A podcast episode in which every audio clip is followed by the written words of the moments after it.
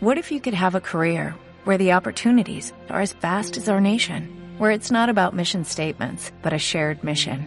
At U.S. Customs and Border Protection, we go beyond to protect more than borders, from ship to shore, air to ground, cities to local communities. CBP agents and officers are keeping people safe. Join U.S. Customs and Border Protection and go beyond for something far greater than yourself. Learn more at cbp.gov/careers. El Cobra vuelve. Por José Mallorquí. A Juan Sampere, en agradecimiento a una idea argumental. J. Mallorquí. Capítulo primero. El coyote sin su máscara. Por dos veces, Bob Libby fracasó en su intento de encender otra cerilla. El viento, que soplaba con ráfagas breves y bruscas, apagaba la llama antes de que pudiera prender en la madera. Libby daba diente con diente en su nerviosismo por conseguir fijar su mirada en el rostro del coyote. Sin embargo, el viento era como un perro guardián, agazapado y quieto mientras Bob no se movía, pero que saltaba violentamente sobre él cada vez que la sulfurosa cabeza de una cerilla pasaba sobre el papel de lija. Seguían cayendo grandes y calientes gotas y de la tierra subía un hálito sofocante. Bob comenzaba a sentir miedo de la soledad y, sobre todo, miedo de su victoria, si es que era, realmente, una victoria. Palpó nuevamente el cuerpo del coyote a través de sus manos, llegaba una vibración o latido que tal vez fuera su propio temblor. Es mejor que me asegure, se dijo. Le dispararé centra el pecho. Pensó en el premio que se ofrecía al que detuviera vivo o muerto al famoso bandolero enmascarado. 50 mil dólares resolverían muchos de sus problemas, y con ese dinero podría, además, buscar el tesoro. Durante el tiempo que llevaba arrodillado junto al coyote, Bob había guardado el revólver bajo el sobaco. Lo empuñó de nuevo y con las yemas de los dedos de la mano izquierda comprobó si estaba cargado. Los dedos percibieron la dureza del plomo de los cartuchos dentro del cilindro del arma. Maquinalmente se puso en pie y, como antes la del coyote, su figura se recortó contra el más claro fondo del cielo. Arreció la lluvia, sin que llegara aún a ser aguacero.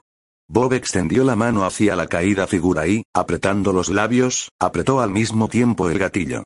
Por un brevísimo instante, Bob creyó que el revólver, cargado con cartuchos demasiado fuertes, había saltado de su mano a efectos del retroceso. Pero esta impresión duró solo un momento, y la verdad abrióse camino hasta su cerebro, aunque sin tiempo para más, porque a la vez que se daba cuenta de que el pie del coyote había subido con furiosa energía hasta su mano, el resto del cuerpo del misterioso californiano parecía brotar del suelo y Bob, desarmado, recibió el primer golpe en el hombro izquierdo. Girando sobre la punta del pie, se encontró de espaldas al coyote y aprovechó la oportunidad para huir. Pero su adversario no permaneció inmóvil y en medio de un intenso aguacero se agarró a las piernas de Libby, haciéndole caer sobre el encharcado suelo. Rodaron los dos hombres. Pero el coyote, saltando como un jaguar, se precipitó sobre la espalda de Bob y levantando el puño lo lanzó contra el cuello del joven, que solo pudo lanzar un suspiro y quedar tan sin sentido como en el momento en que disparó contra Estice.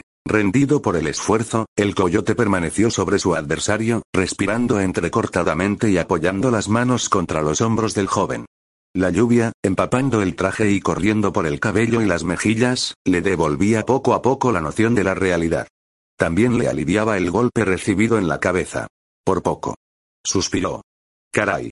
La lluvia le había hecho recobrar el sentido a tiempo de ver sobre él, dibujándose contra el cielo, la silueta de un hombre en cuya extendida mano un revólver captaba un lejano destello. Su reacción fue instintiva, y ahora procuraba recordar lo ocurrido anteriormente. Se dirigía al rancho de San Antonio por el camino que utilizaba cuando le convenía hacer el viaje de prisa. Por regla general prefería seguir los barrancos y hondonadas, cuya herbosa superficie apagaba el golpear de los cascos de su caballo y, al mismo tiempo, le libraba del peligro que representaba el coronar las lomas y alturas. El que la luna estuviese oculta tras las nubes le hizo confiar demasiado.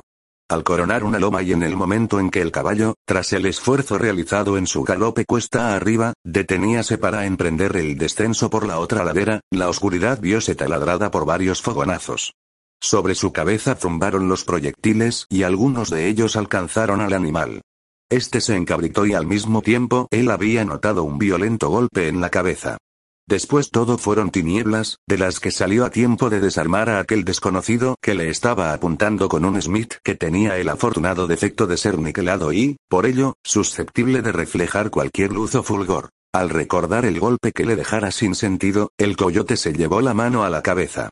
Por el escozor que notaba comprendió que había recibido una herida superficial, cuya importancia desaparecería ante la gravedad del descubrimiento que hizo al bajar la mano hasta la sien y notar la ausencia del antifaz. Un escalofrío le corrió por el cuerpo.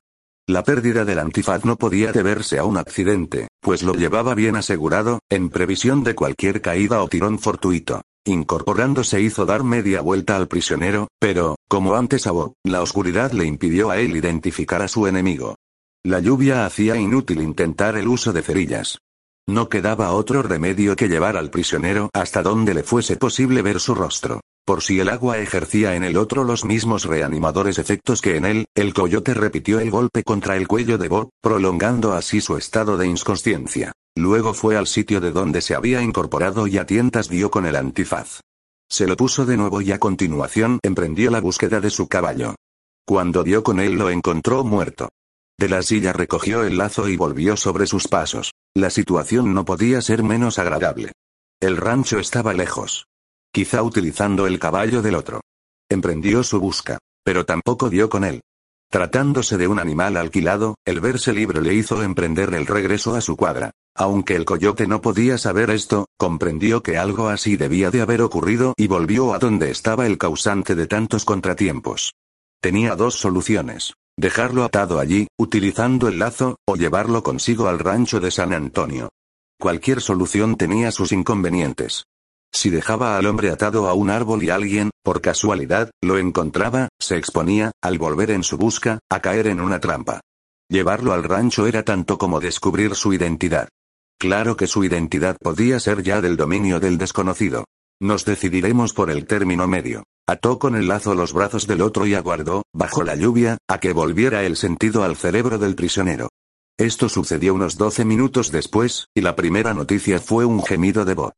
El gemido siguió un movimiento y luego esta pregunta. ¿Dónde estoy? Hola dijo el coyote, inclinándose sobre el joven. El coyote. Gritó Bob. Dios mío, Ahora le tocaba el turno de recordar los sucesos anteriores a su pérdida del conocimiento. Por su parte, el enmascarado experimentaba cierto asombro ante la exclamación del joven. Había pronunciado el nombre del coyote como si no conociera otro. Esto podía significar ignorancia de la identidad del enmascarado o bien un intento de desconcertarle, haciéndole creer que no había podido verle el rostro. ¿Lo había visto? Indudablemente debió de tropezar con las mismas dificultades que él. La oscuridad, la lluvia y el viento. En marcha, ordenó a Bob. Como usted mató a mi caballo y el suyo escapó hacia Los Ángeles, tendremos que ir andando. Perdóneme si le tapo los ojos. Quiero evitarle la molestia de ver lo que le importa. Con el pañuelo de su prisionero, el coyote le tapó los ojos y luego le obligó a caminar hacia el rancho de San Antonio, aunque su meta se encontraba antes de llegar a la hacienda. Bob se dejó gobernar dócilmente. Por un brusco cambio de la suerte pasaba de vencedor a vencido, de la misma forma que, sin esperarlo, había conseguido lo que hasta entonces nadie pudo lograr. Tener inerme al coyote, a su merced. ¿Qué piensa hacer conmigo? preguntó. ¿Qué opinaría usted de un hombre que le apuntase con un revólver con todas las apariencias de estar dispuesto a disparar, aunque usted se hallase sin sentido? Supongo que me sentiría demasiado asustado para opinar. Por lo demás, no comprendo qué quiere decir. Solo quiero decir que cuando un hombre se dispone a convertirse en asesino, pierde todos los derechos. Si no me complace, le mataré, aunque es posible que si me dice quién le indicó dónde podría encontrarme, tal vez me apiade de usted. Me lo dijo Sonora. ¿Y quién es Sonora? preguntó el coyote, sin demostrar ninguna sorpresa ante la asombrosa declaración. Sonora es el hermano de Paquita, una de las criadas de don César de Echagüe. Jamás lo hubiera creído exclamó el enmascarado, un hombre que me debe tantos favores. Le someteré a un interrogatorio y si confirma su traición.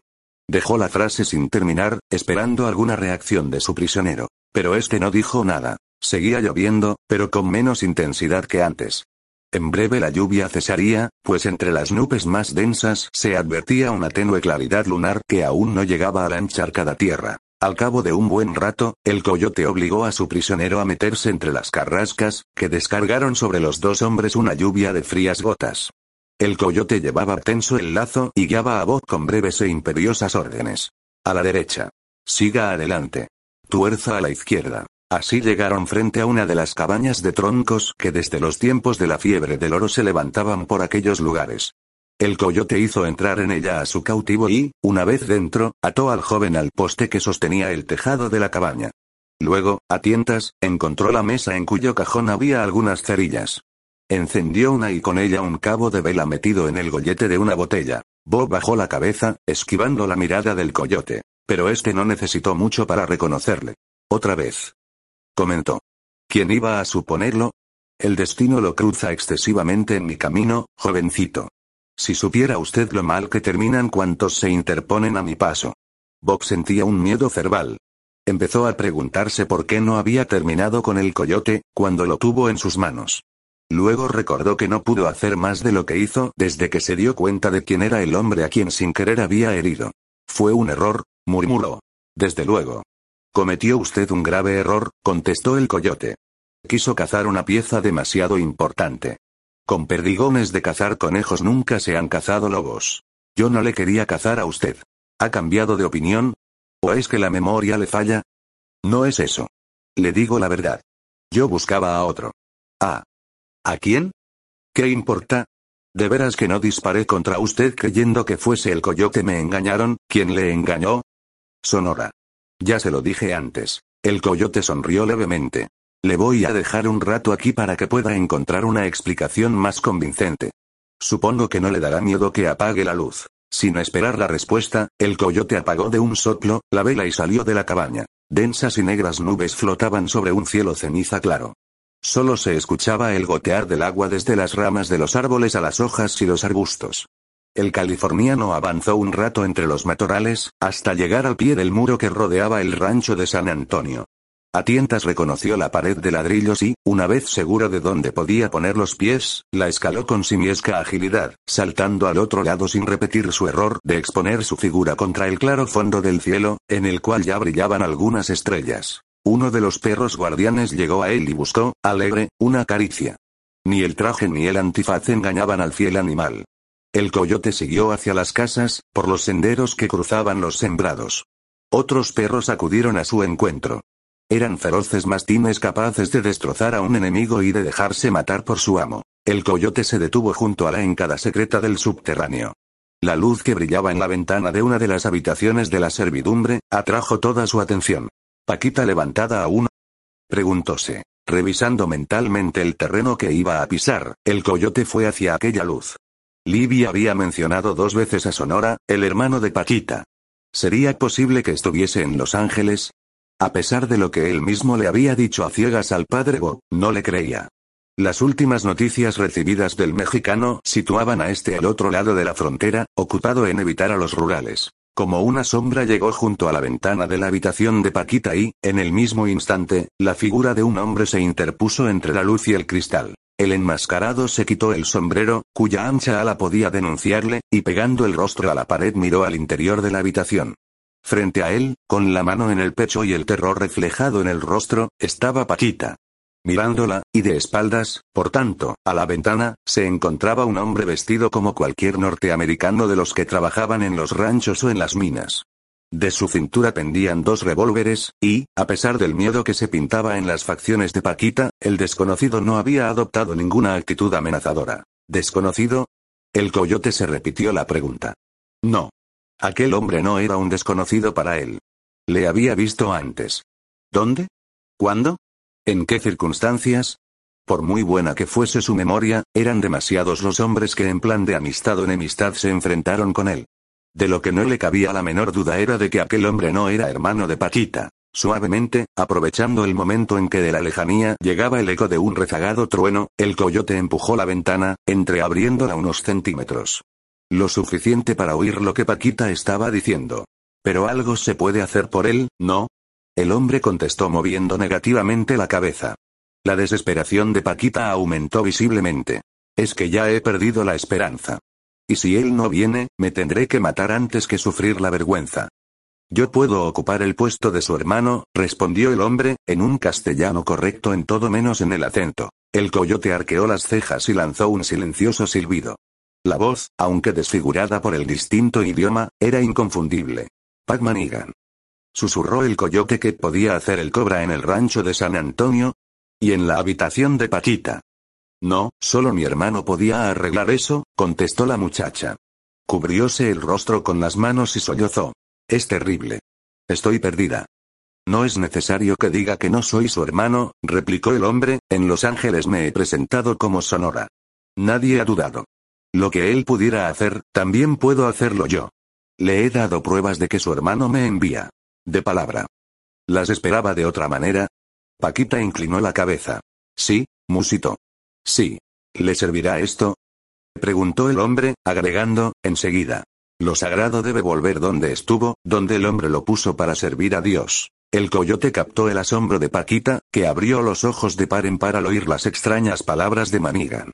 Pero enseguida el asombro fue sustituido por la cautela, la suspicacia y la duda. ¿Qué quieren decir esas palabras? Preguntó. El hombre encogió, impaciente, los hombros. ¿Es que no lo sabe? Preguntó. Son, palabras, solo palabras, replicó Paquita. Que significan algo. Quizá, si las pronunciara un hombre de nuestra raza. Como usted quiera. Vine a ayudarla. Vine porque su hermano no puede venir y tal vez a estas horas habrá muerto. Y si se salva no llegará a tiempo de salvar lo que debe volver donde estuvo. Él me dijo que repitiera estas palabras. Hay que salvar lo que pertenece a Dios y no es de los hombres. Paquita se llevó las manos a las sienes como si quisiera contener el estallido de sus encontradas ideas. No sé, no sé, dijo. Déjeme reflexionar. Si él le dijo la verdad, no le ha de extrañar que yo me porte así. Es una herencia tan terrible. Su hermano me dijo que había dudado durante mucho tiempo y que demasiado tarde se había dado cuenta de que fue un error haber dudado. Por eso me comisionó para que viniera. Déjeme tiempo. Pidió Paquita. Por lo menos hasta mañana a esta misma hora. Solo le pido eso. Comete un error, señorita. Yo me he complicado en este asunto sin ningún interés y sin la esperanza de obtener ningún beneficio. Sé que nada bueno puede redundar de todo ello y quería ayudarla. Yo sé lo que es tener un peso sobre la conciencia.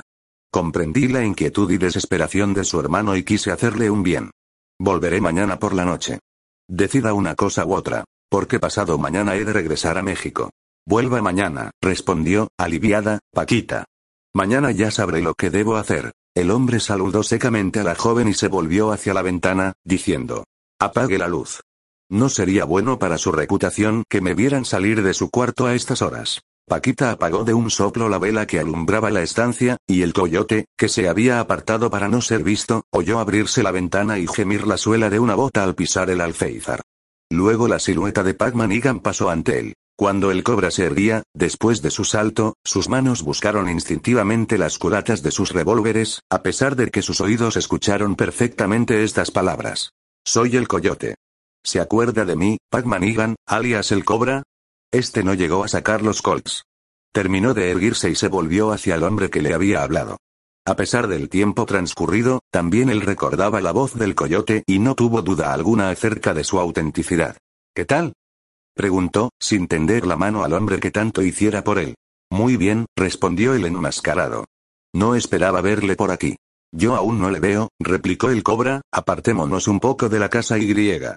Me verá, indicó el californiano. Los dos hombres se alejaron un poco, uno al lado del otro, sin pronunciar más palabras hasta que la claridad lunar que se filtraba a través de las nubes les permitió verse mejor. Sigo sin ver mucho, dijo el cobra, señalando el antifaz. Es una precaución que todavía considero necesaria. Replicó el enmascarado. He oído algo de lo que habló con la chica. Quiero hacerles un favor a los dos. Ella se convencerá de que usted quiere ayudarla cuando la lleve donde está atado y asegurado el señor Robert Libby, quien, a cambio de poder salir de la cabaña y recobrar su libertad, no tendría inconveniente en casarse con Paquita aunque ésta fuese más fea que Pandora. ¿Tiene al muchacho de quien ella está enamorada?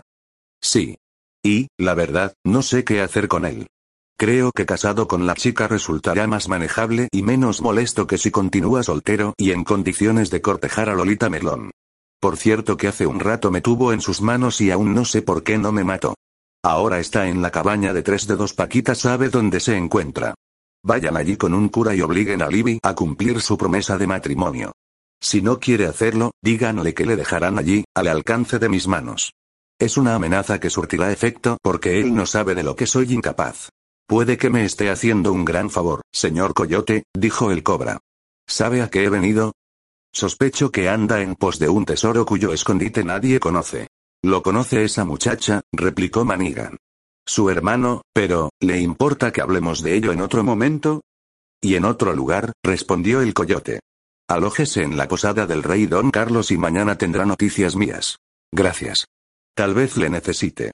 Cuando emprendí esta aventura me di cuenta, enseguida, de que iba a necesitar ayuda, pero no supe en quién confiar. ¿Ha encontrado mucha gente agradecida y con buena memoria para los favores recibidos? Muy poca, sonrió el coyote, cuyos blancos dientes brillaron en la oscuridad. La gente recuerda mejor los favores que hace. Y a veces considera que ha hecho un favor al dejarse ayudar. ¿Por qué sigue ayudando, pues, a los demás? Parece muy amargado, amigo Cobra recogió mala cosecha. Usted me ayudó a sembrar buen trigo en San Arcadio. Cuando llegué a recoger la cosecha, todo eran cardos, notales y picas. Pero ya hablaremos de eso mañana. Ahora prefiero ayudar a la chica, averiguar el escondite y disponerlo todo para devolver a Dios lo que los hombres le quitaron. Preguntó el coyote, eso es. Idealista hasta el fin, ¿no? ¿Idealista? El cobra se encogió de hombros, no sé. Puede que se nazca así de la misma forma que se nace jorobado, cojo o sordo. En comparación, resulta un mal menor. Eso es. Hasta mañana, señor Coyote, hasta luego, amigo Cobra. Join us today during the Jeep Celebration event. Right now, get 20% below MSRP for an average of 15178 under MSRP on the purchase of a 2023 Jeep Grand Cherokee Overland 4xE or Summit 4xE. Not compatible with lease offers or with any other consumer incentive offers. 15,178 average based on 20% below average MSRP from all 2023 Grand Cherokee Overland 4xE and Summit 4xE models in dealer stock. Residency restrictions apply. Take retail delivery from dealer stock by 4-1. Jeep is a registered trademark.